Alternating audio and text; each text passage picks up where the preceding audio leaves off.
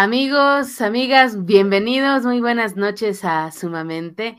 Esta cita que tenemos con la cultura, pero también con los negocios. Es un programa muy extraño, yo tampoco lo entiendo, pero bueno, eh, es una mezcla de, mis mundos un poco. Y pues esta noche me acompaña Enrique Aguilar de la obra Rabia. Y pues qué gusto tenerte aquí, Enrique, qué maravilla eh, tenerte y sobre todo, pues platícanos un poco de esta obra que nos intriga muchísimo. Pues antes que nada, muchísimas gracias por la invitación, Alina, por el espacio, por el tiempo este, que nos dedicas. Eh, pues en, particular, Rabia es un texto de Alexis Casaseleno, que es un dramaturgo de Toluca, a quien conozco ya de hace varios años. De hecho, yo dirigí un texto, otro texto suyo, hace ya unos años, que fue producción de la UAM, la Universidad Autónoma del Estado de México y este. Y a, partir de esta relación que, surgió eh, tan estrecha con Alexis, este, Alexis ha tenido a bien irme eh, entregando sus textos conforme él los va terminando, ¿no? Entonces, em, cuando él me entrega el, texto de rabia para, leerlo, la verdad es que a mí me atrae por, por muchas razones. Eh, parte de, la, de las razones es que la estructura que maneja, no solamente en cuestión de las historias que cuenta, sino también en cuestión de los personajes que, que, crea, es que eh, son personajes que siempre eh, tienen como, como este pie puesto sobre la tierra, ¿no? O sea, son muy terrenales, son muy nosotros, y la verdad es que eh, Rabia es un, es un texto muy perturbador, es un texto muy inquietante. Y, dos de las razones también principales por las que decidí eh, dirigir y embarcarme con este proyecto fue porque em, el texto tiene ciertas reminiscencias a lo que es el lenguaje del género de, de zombies, eh, aunque no trata de zombies, pero, pero tiene ahí como sus sus coqueteos con esto y también tiene varias referencias a lo que es la literatura de Stephen King, de quien yo soy, como seguramente muchos también serán este, eh, fans, ¿no? Entonces, este, la verdad es que dije, no, pues esto es como una señal, ¿no? Porque aparte yo soy un ávido lector de Stephen King, de hecho ayer acabo de comprar el último libro suyo que, que salió ya editado en español. Y, y en sí, Rabia eh, a pesar de que el texto me es entregado muchos, muchos este, meses antes, podría decir que incluso un año, tal vez un año y medio antes de la pandemia. De la pandemia, justo eso iba, ¿eh? Eso, sí, sí, sí.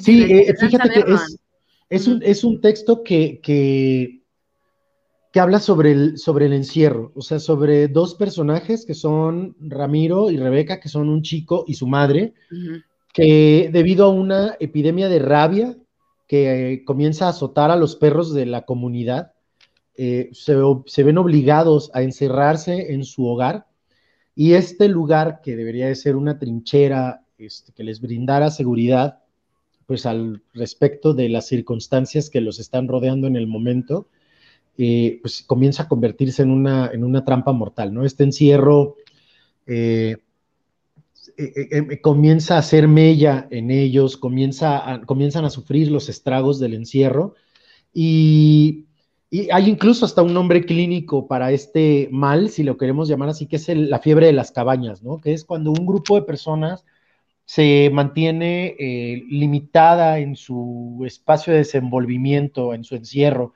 por mucho tiempo, pues comienzan a surgir obviamente conflictos entre ellos pues en este caso son una madre y un hijo de, clase media baja que, pues como bien te decía, se ven forzados a, quedarse encerrados, ellos dos solos, y, pues comienzan a salir este, las verdades a flote y son estas verdades con las que nunca han lidiado, precisamente porque no pueden lidiar con ellas, no es tanto porque no quieran, que, comienzan a, confrontarse uno contra el otro, no con el otro, sino contra el otro. ¿no? Un poco como lo eh, que pasa en la película de Room, esta película, ¿no? Donde también hay un encierro y, eh, bueno, ahí ya hay eh, hábitos, ¿no? Incluso adaptados hacia los espacios, pero bueno, en este caso hay, hay un quiebre. Exactamente, exactamente. Sí, eso, eso es bien importante, esa palabra que acabas de mencionar. O sea, hay quiebres eh, de estos personajes al interior de la historia y precisamente es a partir de estos quiebres que van surgiendo verdades ocultas eh, entre ellos, ¿no? No solamente para con el otro, sino también para consigo mismos, que van provocando, eh, pues, verdaderos conflictos, verdaderos problemas eh, entre ellos, y eso lo hace entre claustrofóbico y, un poco estresante, ¿no? No solamente para ellos como personajes, sino también para el espectador que está pues encerrado en el recinto teatral con nosotros viendo la, la obra de teatro, ¿no? Yo, yo estoy convencida que en las historias de Stephen King, ahora que lo mencionabas, esa tensión podría ser un personaje también, ¿no? O sea, siempre en Gerald's Game, este, por ejemplo, es como es, esa espera de, que sabes que en algún momento va a pasar, pero nunca pasa como te lo imaginas. Entonces, sí, esa tensión siempre es como un, un personaje que está y no está, digamos, en, que se tiene que, eh, el elefante ¿no? Como dicen en el cuarto.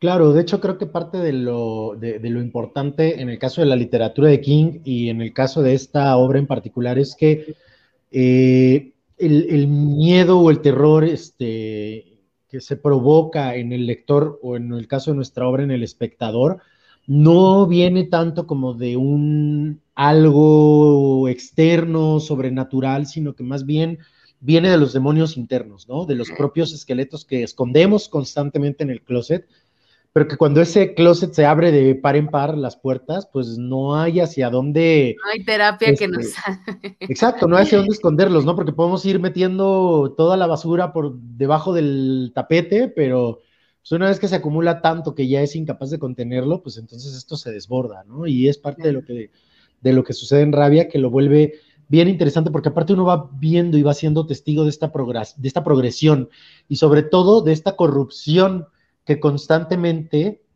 se va eh, evidenciando por parte de los personajes. O sea, son personajes que ya están rotos por dentro y se van corrompiendo conforme la obra avanza. Y lo más interesante es que este hecho, este hecho de la epidemia de rabia, de la que habla eh, Alexis en el, en el texto y que es el detonante de todos los eventos que rodean al montaje, es un hecho real, o sea, está basado en un hecho real de una epidemia de rabia que verdaderamente ocurrió eh, aquí en la Ciudad de México eh, a mediados de los 90, en el 94, para ser más exactos. Por eso es que, digamos que tiene como punto de referencia el asesinato de Colosio. Así es. O sea, Se, dio un brote de rabia a partir de ese, de ese suceso histórico? No tanto a partir de, sino que, o sea, no tanto como una consecuencia de, vamos a llamarlo así, sino que posterior a ese evento, que pues fue un evento que quieras que no, o sea, así como los gringos saben el momento y el lugar en el que estaban cuando mataron a Kennedy, yo creo que en México, quienes, quienes ya vivíamos en ese entonces, recordamos perfectamente dónde estábamos cuando nos enteramos del asesinato de Colosio, porque fue un momento súper catártico para nosotros como nación. O sea, nunca en la vida nos hubiéramos imaginado que, algo así pudiera ocurrir en este país, ¿no? Entonces, creo que fue incluso el detonante de muchas cosas. Eh, fue un antes y un después en la vida de este país el asesinato de Colosio, ¿no? Entonces, a partir del asesinato de Colosio comienzan a suceder muchísimas cosas que tienen un elemento en común, que es la violencia. Y es precisamente de lo que hablamos en esta obra, ¿no? De la violencia no solamente hacia el otro, sino también hacia nosotros mismos, ¿no? Que ejercemos hacia nosotros mismos. Es y lo vuelve que, que, menciones eso porque creo que hay un componente también de, de mm, impotencia como público, como mexicanos, como ciudadanos en ese tipo de circunstancias que no sabemos hacia dónde encaminar, que, muchas veces pues se puede desbordar en una marcha o, en alguna conversación, pero que en el interior, muy en el interior, pues rompe esperanzas o rompe, pues sí, eh, sobre todo el, el hecho eh, como el que el hecho de que veamos, por ejemplo, estos eh, periódicos amarillistas todos los días y veamos a estos muertos en las portadas y decir el que pude haber sido yo, ese es, mi rumbo, pudo haber sido yo el que me pasó eso. Entonces, también existe esa proyección de nosotros hacia ese tipo de noticias, ¿no? Claro, sí, o sea, digo, no por minimizar obviamente eventos previos que también sacudieron este país como pues, la matanza de Tlatelolco en el 68, ¿no? Pero estoy hablando como de nuestras generaciones para acá, ¿no? O sea, eh, creo que creo que hay momentos en la vida en los que uno se da cuenta de cómo ciertos eh, hechos ¿no? del país, pues obviamente nos repercuten y nos modifican, nos modifican no solamente nuestra manera de comportarnos, sino también en nuestra manera de desenvolvernos en sociedad. Entonces, obviamente, pues desafortunadamente y con la violencia imperante en este país, todavía, todavía todo eso asúmele, este, bueno, súmale o aúnale un, una pandemia tan brutal como la que hemos estado viviendo ya por casi dos años, y que curiosamente mucha gente es lo que me pregunta de repente, es como de, ah, esta obra surgió ahora durante la pandemia.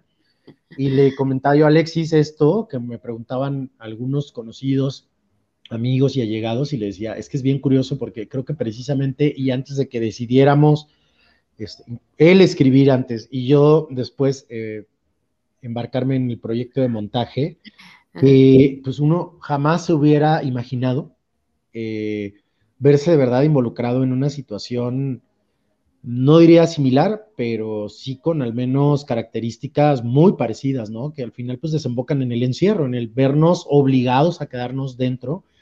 Si tú te fijas, hace ya muchísimos años que la gente dice, ¿cómo es posible que ahora quienes somos buenos tenemos que estar encerrados para que los malos no nos hagan daño, ¿no? Ay, Entonces, me das en el punto tremendo. Yo platicaba eso con Javier Velasco, con un escritor, y le decía, ¿cómo puedes definir que ahora la bondad o que alguien que se está portando bien es el que está encerrado, ¿no? Eh, sería un poco como al revés de las cárceles o este tipo de cosas, bueno, en que eh, te estás aislando para no generar ese, ese mal, pero esa, esa bondad o ese, ese buen comportamiento medirlo a partir de que estés encerrado. Y evidentemente pues esto genera también como un, cambio de decir encerrado estoy a salvo, pero también surgen, como tú dices, estos demonios o esta, o sea, se voltean las cosas de, lo que podrían matarme tal vez afuera, aquí también existen riesgos y sobre todo los psicológicos que se despertaron en, muchas Exacto, porque fíjate que más que más que tratarse de personajes buenos o malos, ¿no? Digo, esta es una frase que yo he escuchado varias veces, la que te comentaba, ¿no? De que ahora los buenos tenemos que estar encerrados y los malos están libres en las calles, ¿no? Eh, en esta obra, más que juzgar como buenos o malos a estos personajes, realmente creo que es precisamente la multidimensionalidad que tienen en sus caracteres, en sus personalidades, en sus identidades, pero sobre todo la forma que se relacionan entre ellos. Al final son una madre y un hijo, ¿no? Entonces, pues tenemos esta visión, ¿no? De la madre protectora, del hijo tierno, ¿no? Que venera a sus padres, ¿no? Y de repente vernos confrontados con una realidad que al final, pues, existe, está ahí palpable, pero que pues a veces nos da miedo este, afrontar. La verdad es que hace precisamente este texto y del montaje un algo que confronta al espectador. Y a pesar de que de que la historia es muy dura, la verdad es que creo que es una, es una, es una enseñanza bien, bien interesante, porque no está, o sea, no está rodeada de, moralejas, ni de, ni de mensajes como de que esto me quiere decir el director o esto me quería decir el dramaturgo tal vez, ¿no? Sino que nosotros lo que hacemos o intentamos hacer siempre es plantear la situación, ¿no? Ver cómo se, cómo se resuelve, si es que se resuelve, y que el espectador se lleve a casa este, algo que pensar, ¿no? Algo en su cabeza, eh, algo que platicar durante la cena, algo que reflexionar, porque al final, pues creo que es el, es el, objetivo del arte, ¿no? O sea, que, el arte no ofrece respuestas, sino que más bien plantea preguntas, a mi parecer. Sacudir y mostrar esas perspectivas eh, que todos hemos vivido de alguna manera.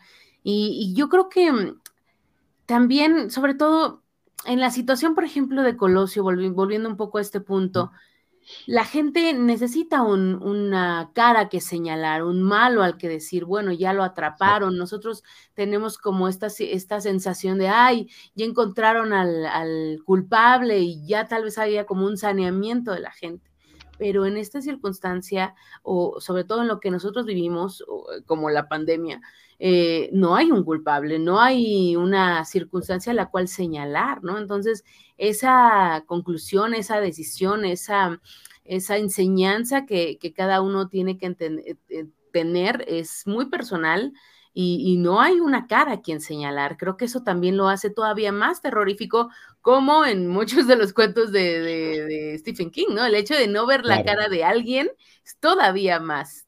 Más sí, exacto. O sea, necesitamos, como seres humanos, como seres que nos desarrollamos en una sociedad y nos desenvolvemos en ella, necesitamos ponerle un rostro al mal, ¿no? O sea, alguien tiene que ser el malo a fuerza siempre, ¿no? Entonces, curiosamente aquí, estos dos personajes que se ven encerrados eh, obligados a encerrarse por una circunstancia externa, ajena a ellos. Este, me decía el otro día un amigo, es que, ¿con quién te identificas en esta obra? O sea, no tanto preguntándome a mí, sino preguntándose a sí mismo, ¿no? O sea, de repente me identificaba con ella, de repente me identificaba con él, de repente sentía yo miedo o vergüenza de, de identificarme con alguno, ¿no? Entonces, eso es bien interesante porque al final todos tenemos un lado oculto, ¿no? Todos tenemos un lado oscuro que nos da miedo aceptar, que nos da miedo aceptar y que nos da miedo abrazar incluso, ¿no? Este, todos hemos en algún momento, díganme lo contrario que me lo quiera decir, pero todos hemos deseado en algún momento la muerte de alguien, incluso, ¿no? Aunque sea de juego, que hayamos dicho, ay, ojalá se muriera este cabrón, ¿no? Pero de verdad, o sea, eso, eso es precisamente de donde partimos nosotros como creadores para poder eh, llegar a la conclusión, que pues es la puesta en escena y como te decía, ¿no? El permitirle al público ser testigo, ¿no? Ser parte también, sobre todo. A nosotros no nos interesa que el espectador sea solamente un ente ahí en la sombra, sino que también se lleve algo a su casa y participe de la experiencia escénica, lo cual creo que es muy importante.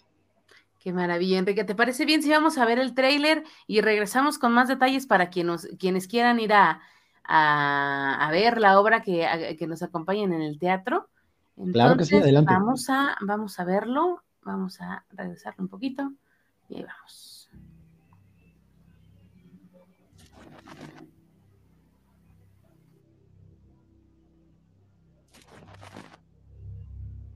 ¿Te da miedo la verdad? Tú eres mi rabia.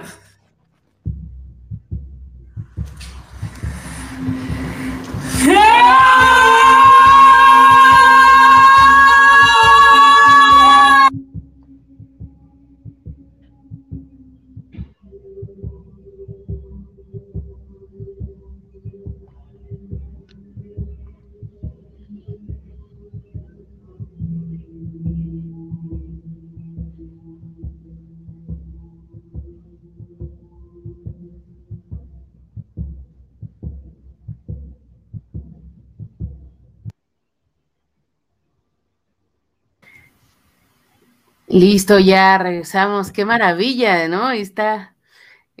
¿Tienes alguna sugerencia de con quién ir acompañados a ver esta obra?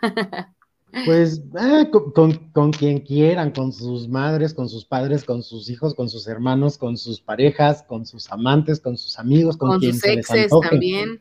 Sí, con todo el mundo. La verdad es que fíjate que ahorita que veía el, el tráiler, digo, lo menciono rapidísimo, este proyecto eh, hace unos meses, de hecho a principios de año, un amigo me mandó la convocatoria del PEC de Veracruz, que es el programa de estímulo a la creación y el desarrollo artísticos, y faltaba una semana para que cerrara la convocatoria. Entonces, la verdad, me dijo, güey, pues, tú, eres, de allá, yo soy de Veracruz, entonces me dijo, tú eres de allá, pues aprovecha y manda. Entonces yo le decía, no, lo que pasa es que pues, una de las grandes trabas que ponen es que tienes que vivir en el estado, ¿no?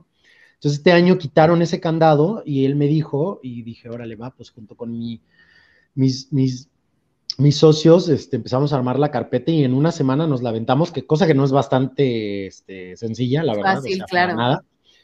Y este, pues nos ganamos el, el, recurso y con ese recurso es con el que pudimos producir la obra. La verdad es que es una obra que yo digo, no porque la haya dirigido yo, ni la haya producido mi compañía, pero yo les recomiendo ampliamente, o sea, este, los va a dejar pensando, los va a dejar reflexionando muchísimas cosas. Este, y la verdad es que es muestra clara de lo que este, las instituciones públicas, ¿no? El gobierno, hacen o apoyan para que uno como artista haga, pues con, con, ahora sí que con recursos, ¿no? Que son del erario público, que son nuestros al final, ¿no? Y que pues uno pugna por ellos y pues se los, ahora sí que se los gana con una propuesta, quiero creer, de calidad y, entonces, este, pues, para que ahora sí que aprovechen, que aprovechen para que la, que la vayan a ver este, y que la disfruten en la cabida de, lo posible, ¿no? Este, y, formen parte de este, de este fenómeno, ¿no? De la vuelta a los, a los teatros, que es bien importante.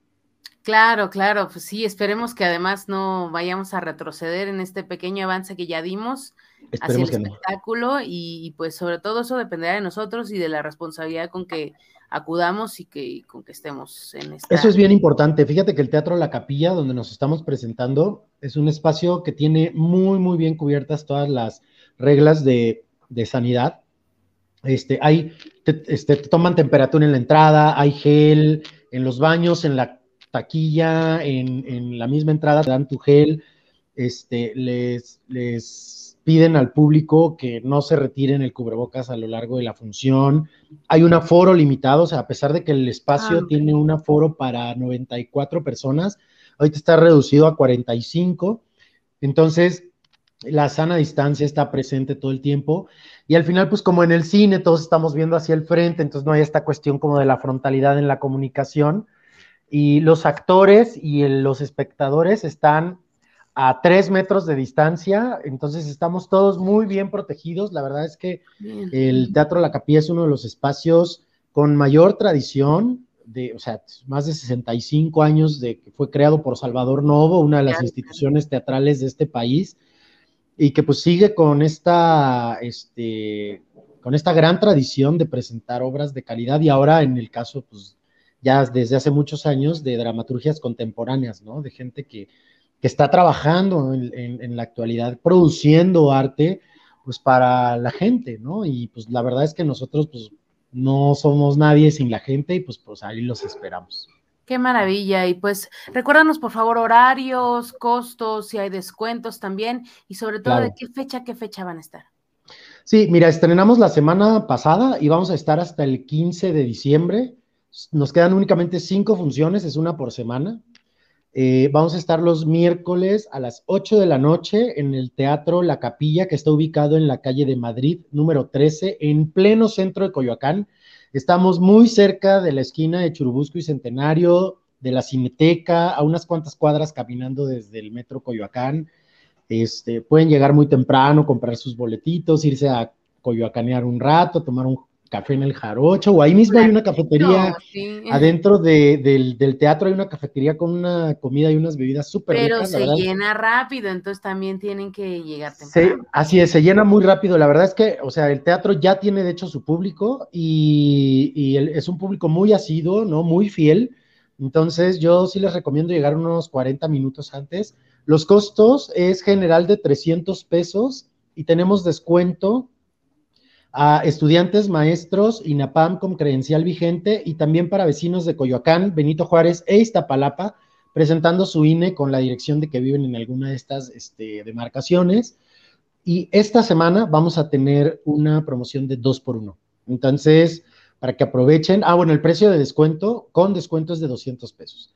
Y bueno, si van a, si van a vernos esta semana, vamos a tener la promoción del 2 por 1 Va a salir en las redes de Lab Teatro, que es mi compañía, que pueden encontrarnos en Instagram, Facebook, Twitter, YouTube y hasta en TikTok.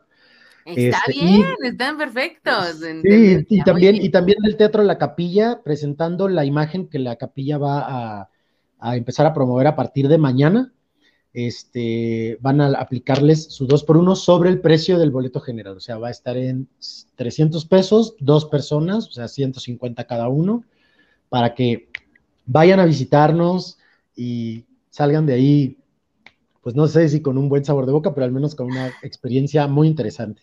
Siempre les pregunto en esta sección si hay algún objeto o algún, sí, si hay algún objeto que tú recomiendes a la audiencia llevar. En algunos casos, pues nos dicen algún Kleenex, en otros nos dicen, bueno, que ya lleven vista alguna película, algún libro. En tu caso, ¿qué, te gustaría? No tanto de requisito, pero sí como complemento. Qué buena pregunta. Que llevaran algo para, híjole, yo luego soy de que cuando me pongo nervioso, este, yo, yo tengo a, veces, o sea, como que la manía de apretar algo entre mis manos, ¿no? Ah, ok. Entonces, si, si eso les, les sirve para como desestresarse tantito, sí que lleven algo para... Esas pelotas así como de foam, ¿no? Así Ándale, ajá, o una toallita o algo así. Este, ¿y qué ver o qué leer antes? Pues yo les recomendaría leer Cujo de Stephen King, principalmente, ¿no? Perfecto. Y, de cine, creo que tú mencionaste el juego de Gerald, que también me parece muy interesante. O sea, yo esa novela cuando la leí, porque yo leo los libros, salen los libros y los leo de Stephen King. Entonces, cuando yo leí esa novela hace muchísimos años, porque la leí recién salió, eh, me puse a pensar, híjole, este libro es inadaptable, o sea, no hay manera. Y cuando vi que Mike Flanagan, el director, lo hizo, dije, wow, lo hizo y lo hizo muy bien y es muy efectivo. Entonces, también el juego de Gerald que está en Netflix, la pueden ver sin ningún problema y van a irse dando ahí una idea más o menos. Sí, está súper accesible además, pero el libro sí, bueno, tiene, tiene detalles muy descriptivos que tal vez, bueno, en la película sí, bueno, sí están presentes, pero hay que ahí verlos con lupa, haciendo tal vez pausas. Pues sí, sí, sí, es una, una gran, gran, gran pieza también. Así que. Pues sí, creo que es una, a, mi gusto es una de sus novelas más terroríficas. O sea, yo la, la, la volví a leer justo antes de comenzar a montar la obra y la verdad es una novela que te mantiene hasta despierto, o sea, no te permite dormir por dos razones, por el susto y porque quieres seguir leyendo para ver qué pasa, ¿no? Entonces, sí, yo les recomiendo, si no para este miércoles, vean la obra y luego leen el libro, igual sin ningún problema. Es un gran libro. ¿sabes? Ahora, que están tan de moda estas series como de Survivor y de, sobrevivencia al desnudo y todas estas series, yo decía, bueno, es que, o sea, para, para realmente sobrevivir tienes que ver Gerald's Game y ver, o sea, en esas situaciones tan extremas, realmente, ¿qué harías? ¿Cómo no volverte loco?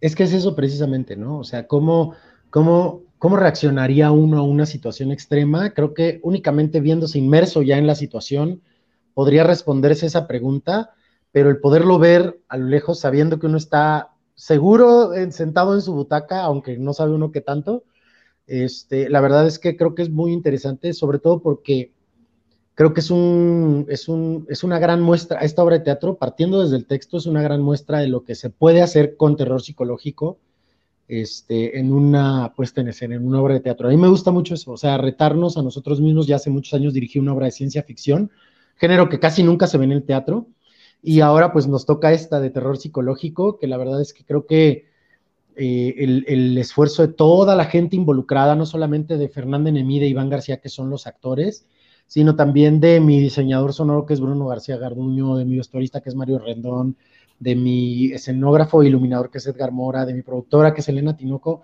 O sea, todos, todos, o sea, mi asistente de dirección, mi diseñador, mi, mi, RP, este, que es Sandra, que siempre cree en nuestro trabajo, cosa que le agradezco mucho toda la vida.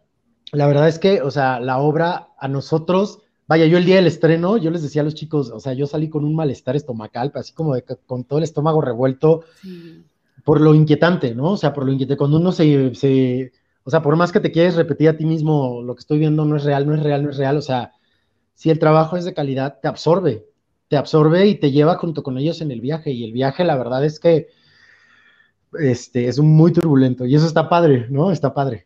Sí, la, diferencia entre la pantalla es que, digamos, eh, tú lo ves y puedes ponerle pausa a la pantalla, te vas al baño un poco, pero en el teatro estás sufriendo con la persona, no hay manera de despegarte eh, en ese sentido y lo tienes que vivir. Así que le, le, agregamos a la lista de lo que tengan que llevarse al teatro ese día, los miércoles, un sal de uvas picot o algo así para que no se le revuelva la panza de, de, lo que ustedes sientan y pues ya nada más se lo echan ahí en Tehuacán al final.